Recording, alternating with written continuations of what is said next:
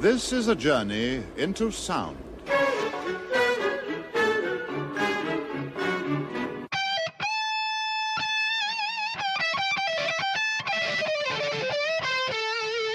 Sieben Tage, sieben Songs. Der Music- und Talk-Podcast mit Matthias und Ragnar.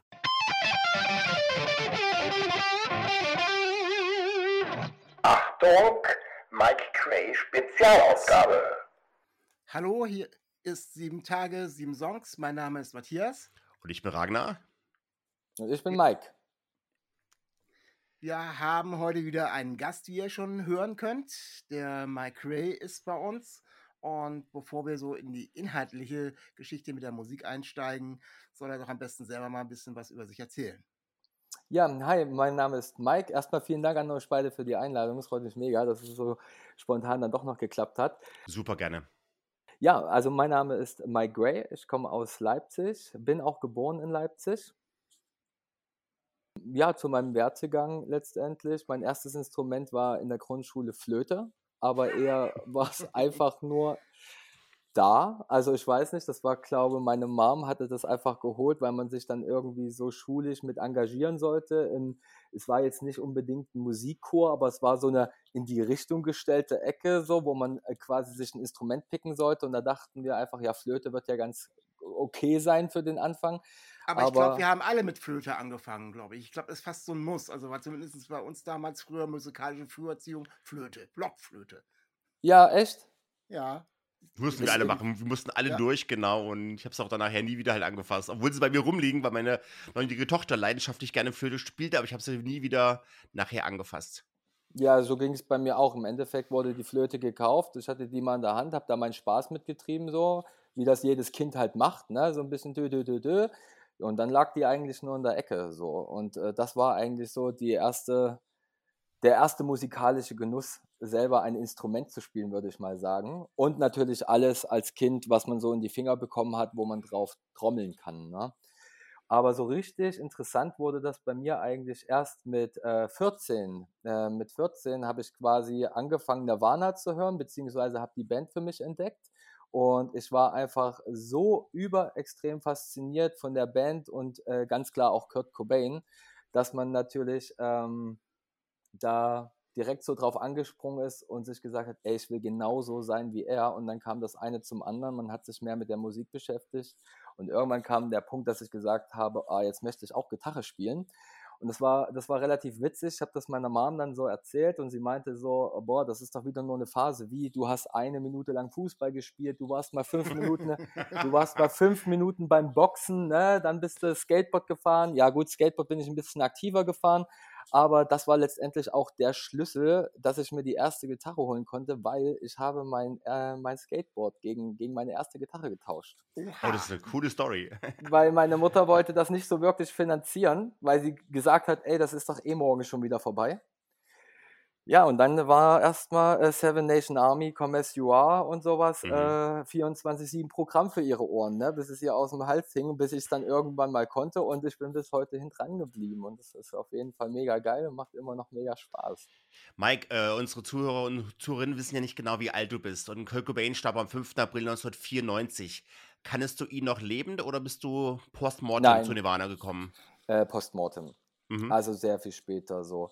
Ähm, ich weiß nicht, das war, ich glaube zu Nirvana, also ich kannte halt äh, viele Ältere quasi und das war im Ferienlager. Ja, es war im Ferienlager und die haben das immer gehört. Und ich hatte irgendwie schon immer so eine Affinität zu extrem, was die Musik angeht. So, äh, auch heute hin noch, wie wir gerade kurz gesagt haben, ich höre von Country bis Black Metal wirklich alles und war auch, auch schon immer so eine Popmaus und von der ersten bis zur vierten Klasse war ich das halt auch im, im Kinderzimmer zu den Backstreet Boys abgehottet, hier die schlimmsten Tapes alle gehabt, das war geil, den, diesen typischen Scooter-Techno auch gehört und alles. Und dann in der, in der fünften Klasse ging das irgendwie los, dass ich, ähm, ich glaube, das war, ich weiß leider nicht mehr, wie dieser Radiosender hieß. Da ging auf jeden Fall äh, sehr viel Rock, ich, auch, auch, so Heavy Metal, alles, was so, so ein bisschen härter gewesen ist. Und äh, da war eine Band, äh, das hat mir einfach gefallen. Das war der Song Left Behind von Slipknot. Ah ja, und irgendwann habe ich dazu auch das Video gesehen und die haben dann noch Masken getragen und ich liebe so richtig weirde Horrorfilme. Deswegen konnte ich damit schon immer was anfangen, wenn da Leute auch noch Masken getragen haben. Und dann war ich da vollkommen, vollkommen fasziniert und das war dann quasi so der, der Einstieg in, in so richtig äh, von, von, von den Backstreet Boys zu, zu etwas härterer Musik.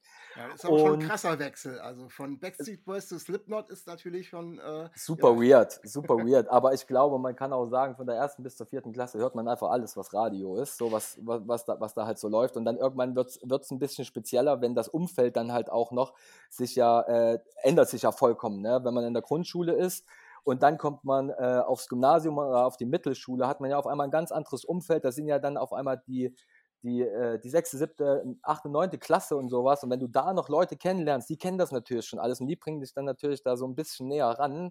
Und so war das bei mir dann halt auch mit Slipknot, dass das halt, ich glaube, jemand aus der achten Klasse, Name weiß ich gar nicht mehr, der, der ist immer mit diesem T-Shirt dann halt rumgerannt so. Und ich dachte mir, boah, das ist ja krass so mit diesen Masken und so.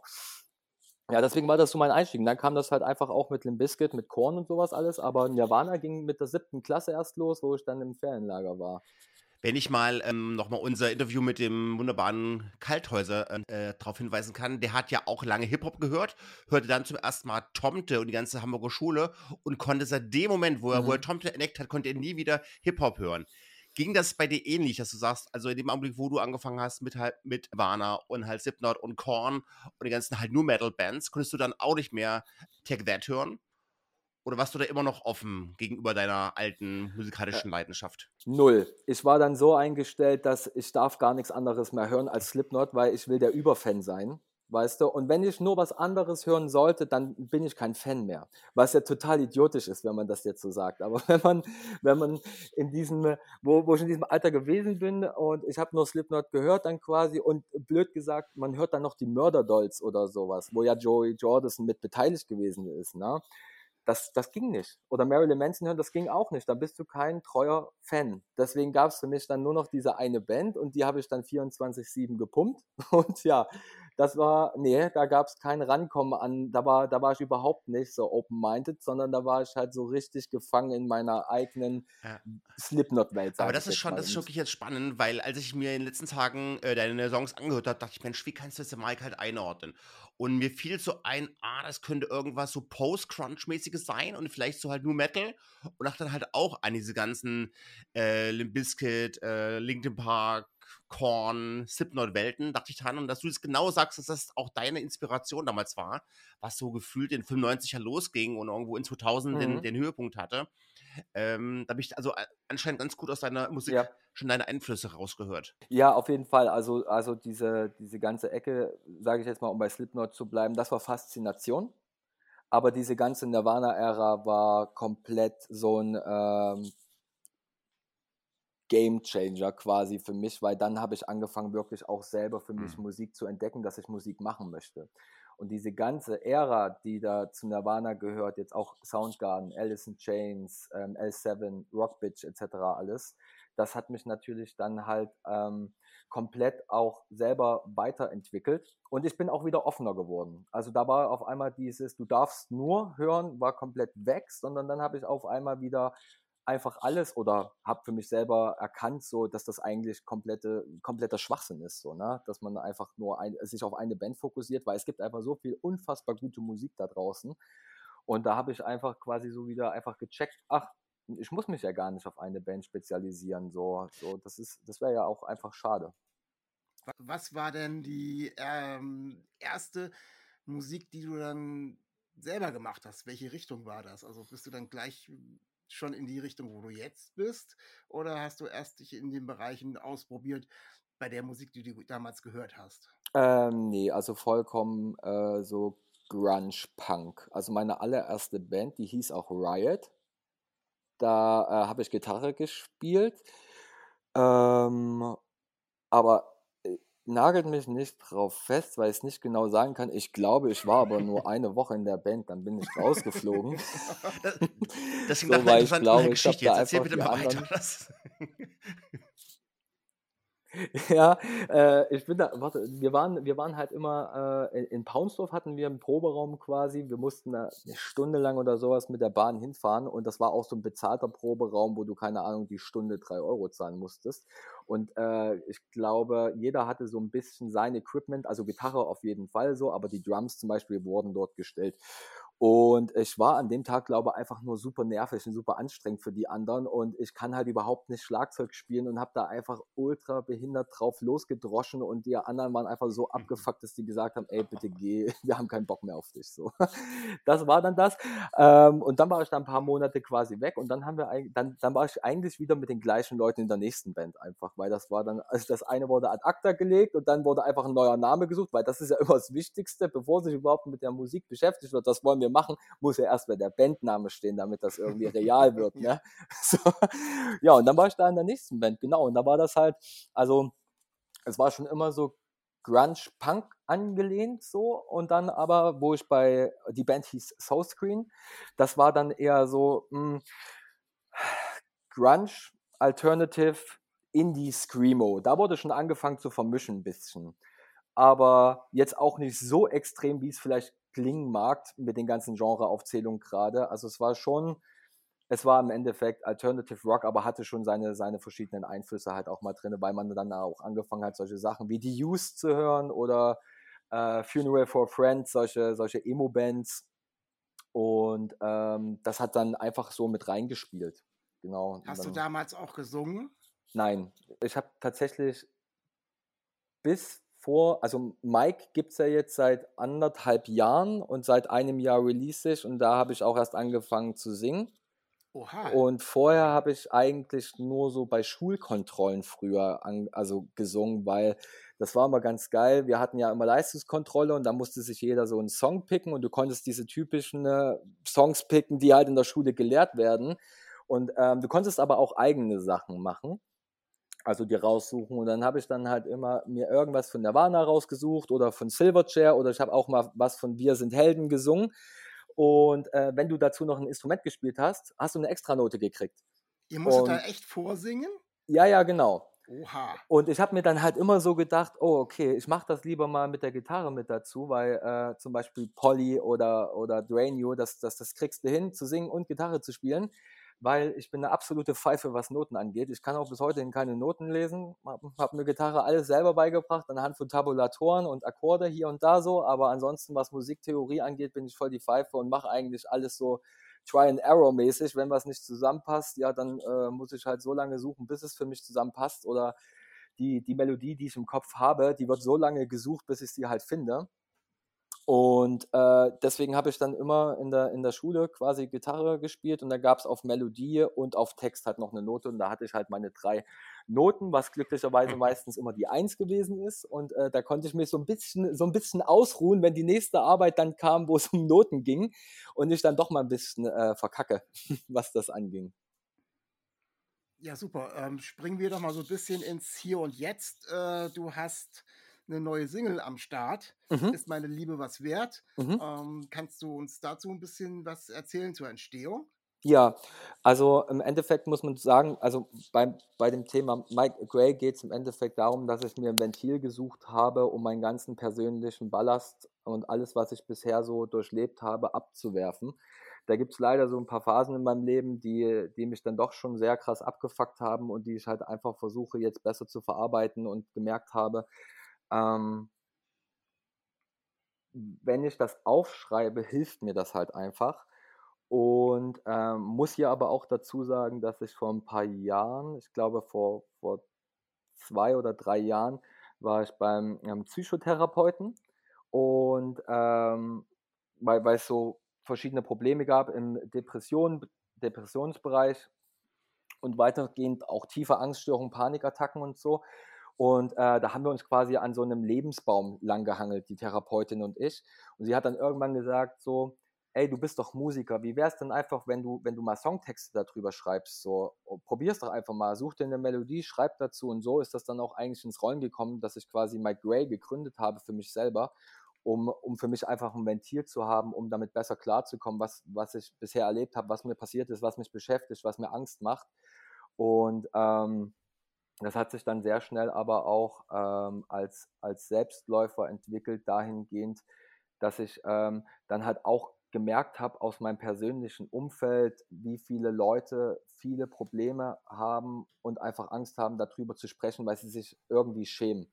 Und dann ist das so ein bisschen gesellschaftlich bei mir noch geworden, wo ich dann halt gemerkt habe, so, ey, ich selber habe mich auch sehr, sehr lange dafür geschämt, für, für, für manche Themenbereiche und dafür gibt es überhaupt keinen Grund. So, und ähm, da, da, dahingehend habe ich dann zu Mike einfach mir, mir selber jetzt nicht die Hauptaufgabe gelegt noch so, aber genau für die Leute auch was zu sagen, die sich vielleicht aktuell noch nicht getrauen, weil im Endeffekt, wo ich angefangen habe, die Taub EP Part 1 zu releasen, habe ich so viele Nachrichten bekommen, wo sie, wo Leute mir geschrieben haben, einfach, äh, ich finde es so stark, dass du, dass du so ehrlich bist und mir geht es gerade genauso und ich finde es schön, dass es auch einfach jemand mal sagt. So, und da, damit kann ich mich identifizieren quasi. Und das hat einfach so einen absoluten Mehrwert nochmal zu dem Projekt gegeben, dass man halt irgendwie sieht, wow, krass, du erreichst hier ein paar Leute, denen irgendwie deine Musik auch auf dieser Ebene weiterhilft. So.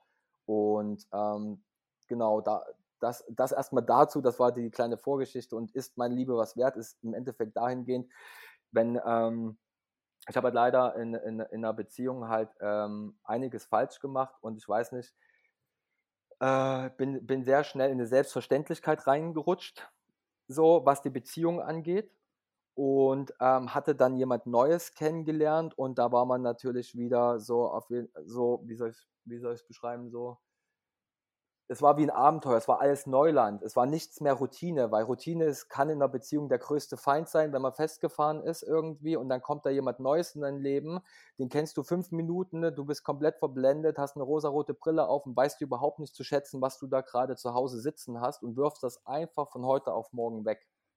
Obwohl die Person das niemals verdient hat, dass sowas passiert.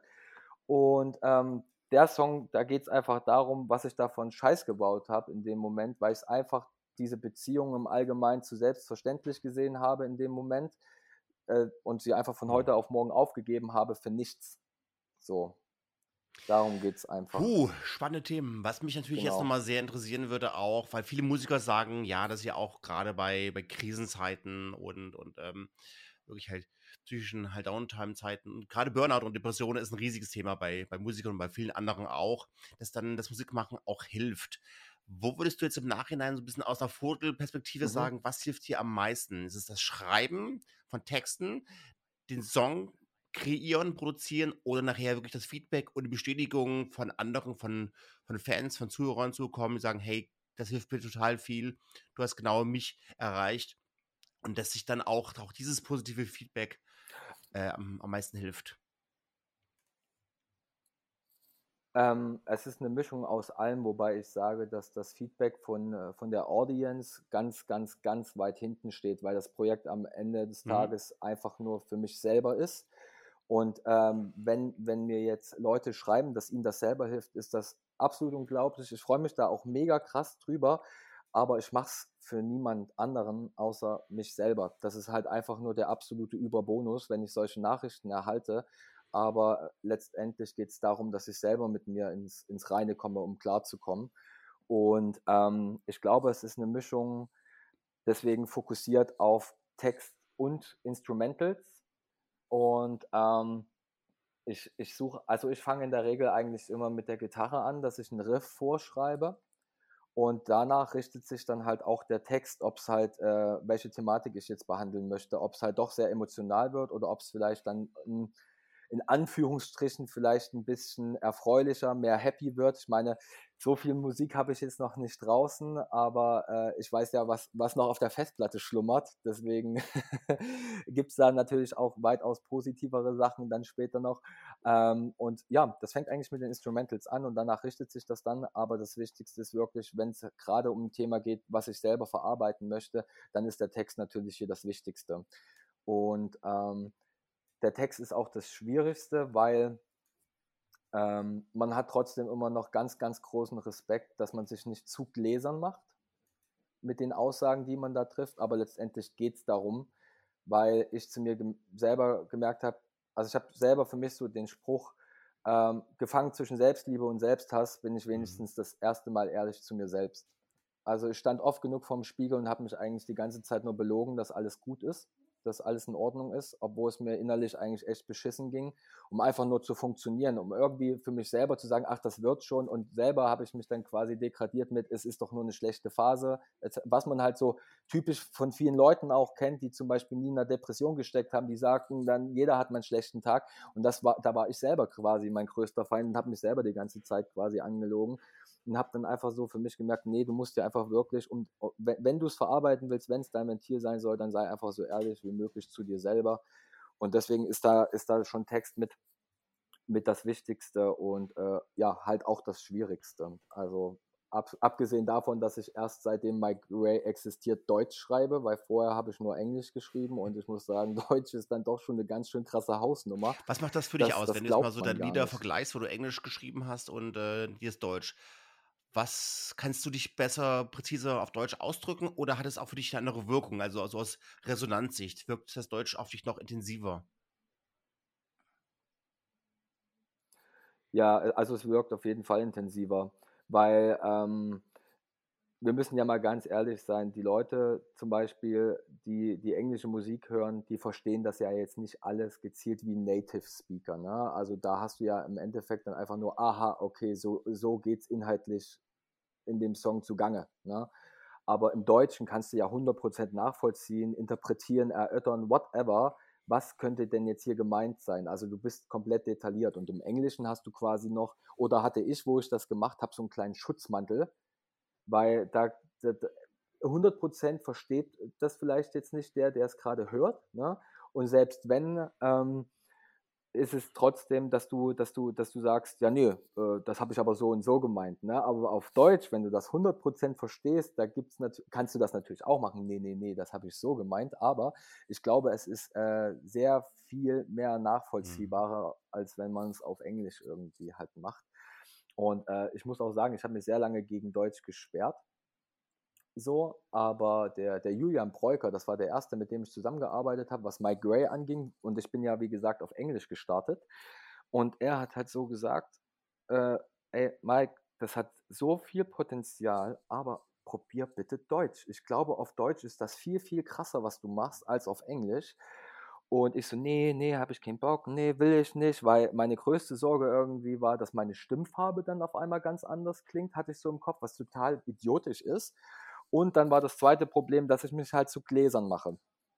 Ähm, dann hatte er aber so gesagt, pass auf, wir machen das jetzt, ich möchte, dass du die Nummer jetzt auf Deutsch singst, einfach mal. Haben wir kurz einfach quasi ganz on fleek meinen englischen Text auf, in Deutsch übersetzt so. Und er hat gesagt, gib hier bitte alles. Mach so emotional wie möglich. Also ratter den Text nicht dumm runter, sondern tu so, also als, als würde es dein letzter Song sein, den du jemals aufnimmst. Komplett alle Energie reingestellt. Dann habe ich das gehört und dachte mir, ja Mensch, das ist ja gar nicht so schlecht. Also meine Stimme klingt ja genauso wie im Englischen. Check, ne? War ja das schon mal weg quasi. Und dann ging es eigentlich nur noch um die Sache mit dem Gläsernen. Und dann dachte ich mir aber, ja, wieso verarschst du dich denn hier gerade wieder selber? Du willst doch so ehrlich zu dir selber sein. Also mach's doch einfach. Es, versteck dich doch nicht hinter, hinter dem Schutzmantel äh, englisches Wording, sondern nimm doch einfach Deutsch, wenn du wirklich mit dir selber ins Reine kommen möchtest. Und da, wo ich das dann gecheckt habe, gab es für mich dann einfach auch gar keine andere Option mehr. Und ich bin auch sehr, sehr glücklich, quasi überredet worden zu sein, dass ich das Ganze dann doch auf Deutsch mache. Weil es was, dann doch sehr viel mehr wegnimmt. Was ist denn dein persönlichster Song? Du hast gerade erzählt, äh, dieses Gläserne und dieses, dieses Offenmachen. Hm, was hast du für dich persönlich von deinen Songs, wo du denkst, ja, da, das ist am persönlichsten und da habe ich den größten Seelenstriptease gemacht? Welcher ist das? Einfach taub. Also von den aktuellen Releases, die alle draußen sind, ist es einfach taub auf jeden Fall. Weil ähm, in dem Song äh, ist es ja, ist ja die Thematik offen gesagt Depression und wie es ist, wenn man selber in seinem Kopf gefangen ist und wie es aber halt auch ist, äh, die Zeile und allen geht's beschissen, aber keiner spricht es aus mäßig und das vereint irgendwie halt alles, was man halt irgendwie aufgesaugt hat aus seinem Umfeld, aus seinem privaten Umfeld, aber halt auch selber, wo man sich dann selber auch nochmal wiederentdeckt hat, weil ich meine, im Endeffekt habe ich da jahrelang drüber auch nicht gesprochen und das war ein Kampf für mich selber und irgendwann bist du halt an den Punkt gekommen, wo ein Kumpel zu mir gesagt hat, also eigentlich hat ein Kumpel mir da eigentlich nur die Augen aufgemacht. Er meinte halt so, das war, das war auch ganz weird, weil ich habe wirklich, bin da sehr verschlossener Mensch, was das angeht. Und wir haben aber einen über den Durst getrunken und irgendwann war die Zunge so locker. Da war das auf einmal, da ist das auf einmal Thema geworden, so, weil ist ja dann bei, bei Alkohol wird man ja auch sehr schnell dann mal emotional, wenn es zu viel gewesen ist. Und dann ist das halt so rausgekommen und er hat halt so ganz trocken einfach nur gesagt, na hä, wofür schämst du dich denn? Wenn du einen Schnupfen hast, gehst du doch auch zum Arzt. Und hier hat einfach dein Kopf einen Schnupfen. Also geh zum Arzt. Und dieser Satz hat mir irgendwie komplett die Augen geöffnet und hat komplett alles verändert für mich. Und seitdem kann ich damit auch besser umgehen und daher kann ich dann halt auch über sowas schreiben. Und ähm, daher auch diese Position, dass ich Menschen da helfen möchte, dass man sich für nichts schämen muss, was das angeht. Und ich meine, mentale Gesundheit hat ein wahnsinnig großes äh, Stigmata in unserer heutigen Gesellschaft noch, was aber überhaupt nicht berechtigt ist. Und da möchte ich einfach sagen, okay, äh, ja. also wirklich wunderbare Botschaft. Ich finde, ich bin da sehr, sehr halb begeistert. Das ist genau der richtige Weg, hier sich A, Hilfe zu suchen, professionelle Hilfe, aber auch wirklich in die Ehrlichkeit reingehen und sagen, nein, ich räume jetzt ein paar Mauern ab und ähm, gehe wirklich in die Nackigkeit rein, wähle meine Sprache aus, singe halt auf Deutsch und nicht auf Englisch und mache mich da auch halt verletzlich. Ja. Und äh, weil ich weiß, das ist halt mein Weg. Ja. Mein Weg zur, A, zur Heilung und sogar auch zur Freiheit. Weil ich habe hab bei dir immer wieder auch das Wort Freiheit indirekt zwischen den Zeilen halt rauslesen können. Du möchtest dich halt auch nicht halt einordnen lassen in diese ganzen äh, Labels und Schubladen des, des was ich, äh, Elektro, Rock, Indie, New Metal, Emo. Da machst du dich halt auch frei von diesen Schubladen, wo du auch mhm. gerne mal reingepresst werden wirst. Und von daher denke ich, das ist ein spannender Weg. Mhm der sich dann hoffentlich auch dann wie Freiheit äh, anfühlt. Mal gucken. Hm. Ja, mal gucken. Ich finde ganz spannend, äh, dass du ja vorhin erzählt hast, dass da auf deiner Festplatte noch einige schlummert und du hast ja auch erzählt, dass das Ganze, was du da jetzt verarbeitest und in Musik umsetzt, Prozess ist und ähm, man merkt dir auch an, du steckst ja in einer ganz anderen Phase dieses Prozesses, also dir geht es ja damit auch viel besser. Äh, mhm. Dementsprechend hast du ja auch gesagt, dass da noch positivere Musik, andere Musik äh, auf alle Fälle mit rauskommen wird.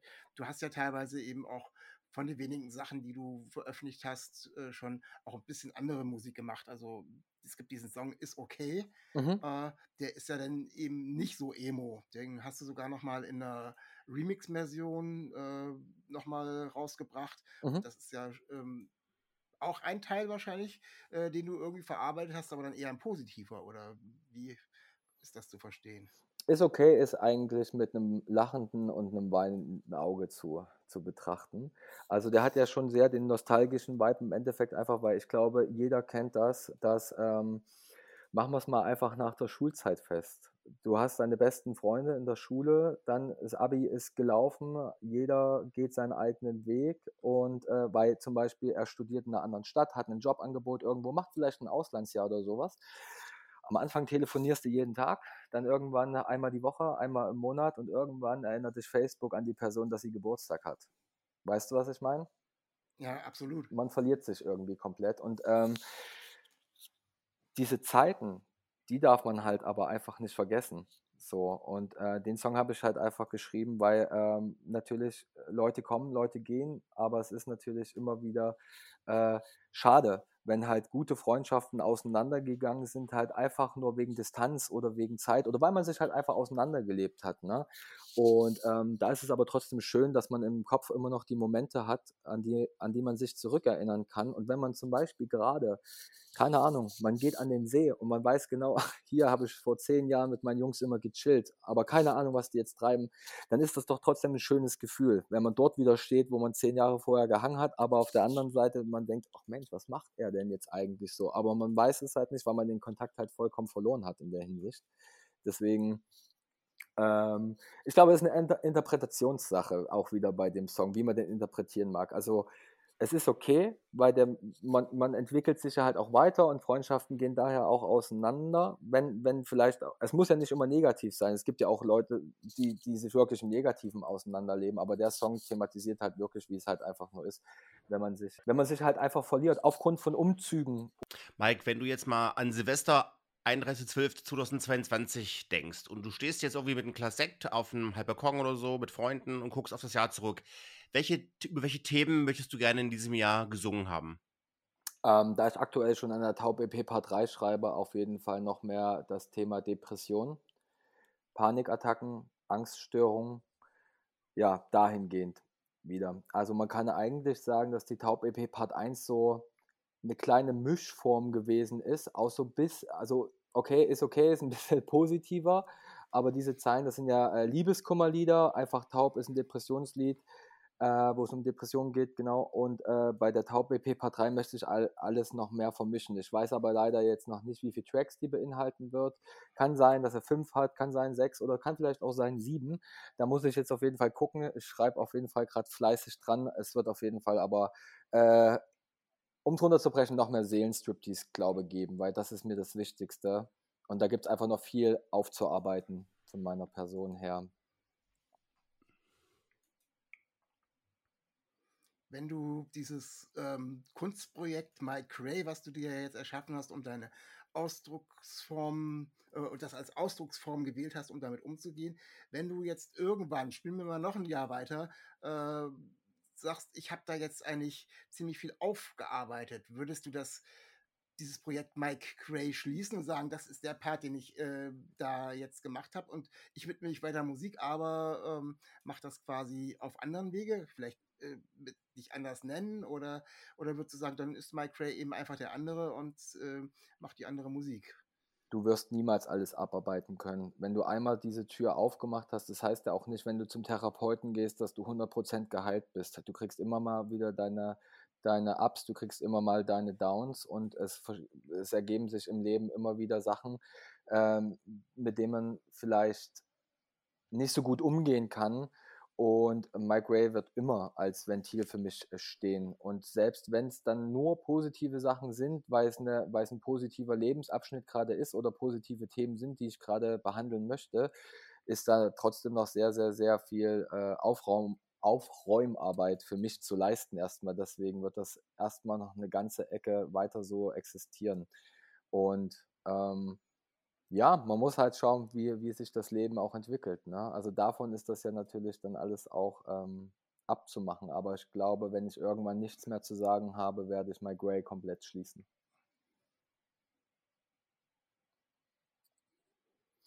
Nee, erstmal angefangen. Aber weißt du, was ich meine ich mit dem Schließen? Ich finde, es gibt so Bands so oder Künstler, die sind einfach über ihrem Zenit und das ist halt einfach, vielleicht ist es äh, für die noch Kunst, aber äh, wisst ihr, auf was ich hinaus möchte? Wenn man halt einfach wirklich nur noch um, ja, ich will jetzt nicht das böse Wort sagen, um nur noch Cash zu generieren, mäßig Musiker ist, weil es halt einfach der Job seit Jahrzehnten oder sowas ist. Da habe ich lieber einen Künstler, wie es zum Beispiel damals My Chemical Romance gemacht haben, der Typ ist aufgewacht, hat gesagt, ey, ich habe nichts mehr zu sagen und puff war die Band weg. Und das ist, das ist ein absolut krasses Statement und würdiger Abgang, vor allen Dingen für so eine Band, die auch so riesig und mhm. erfolgreich gewesen ist, dann einfach zu sagen, ne, ich habe nichts mehr zu sagen, ciao. Ja. Naja, weil wir beobachten es halt ständig bei allen Musikern, dass sie wirklich mal hervorragende Zeiten hatten obwohl sie noch in der gleichen Bandformation sind, plätschern die Alben vor sich hin, wo denkt, Leute, ihr habt doch mal echt gekonnt. Also, das ist halt leider so. Ja. Wir wünschen dir jedenfalls sehr, Mike, dass ja, dein Zenit noch, noch weit vor dir steht, dass du noch viele Jahre Musik machen kannst, wirst, erfolgreich sein wirst. Ähm, mhm. Ganz kurz, ihr beiden, ich habe noch ein Ding, was ich eigentlich, bevor wir uns hier verabschieden, bevor wir das gleich machen, äh, noch gern ansprechen wollte. Okay? Alles klar?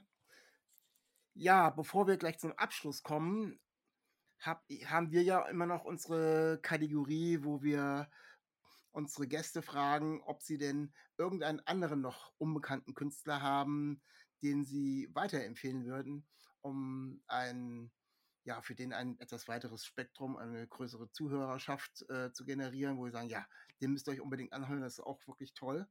Gibt es da jemanden bei dir? Ja, safe. Anoki. Anoki heißt der Gute. Ein absolut übertrieben krasser Künstler, absolut krasser Texter. Ähm, der bringt jetzt seine EP, ich glaube, im April raus.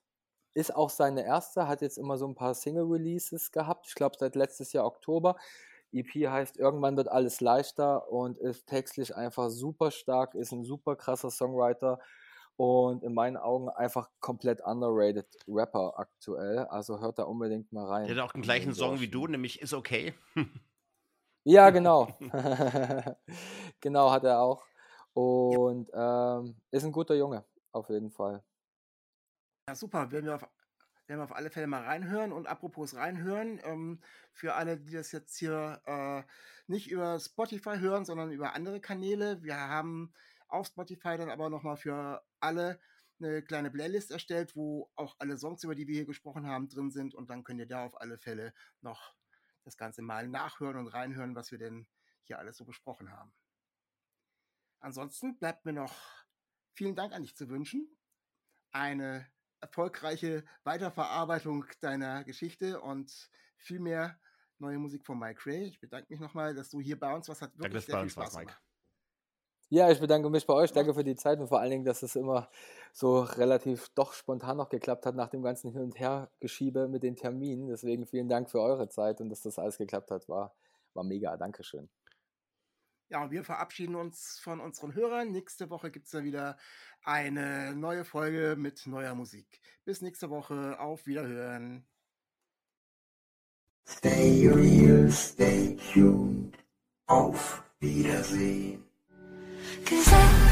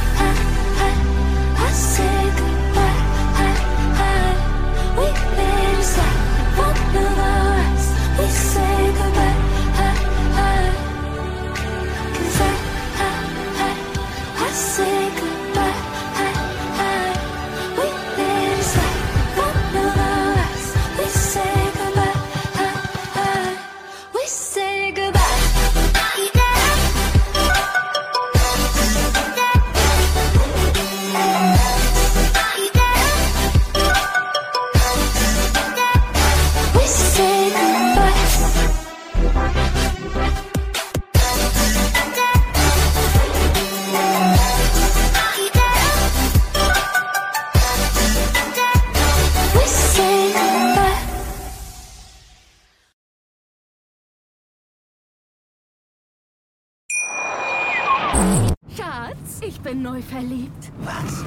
Da drüben. Das ist er. Aber das ist ein Auto. Ja, eben. Mit ihm habe ich alles richtig gemacht. Wunschauto einfach kaufen, verkaufen oder leasen. Bei Autoscout24. Alles richtig gemacht. Schatz, ich bin neu verliebt. Was?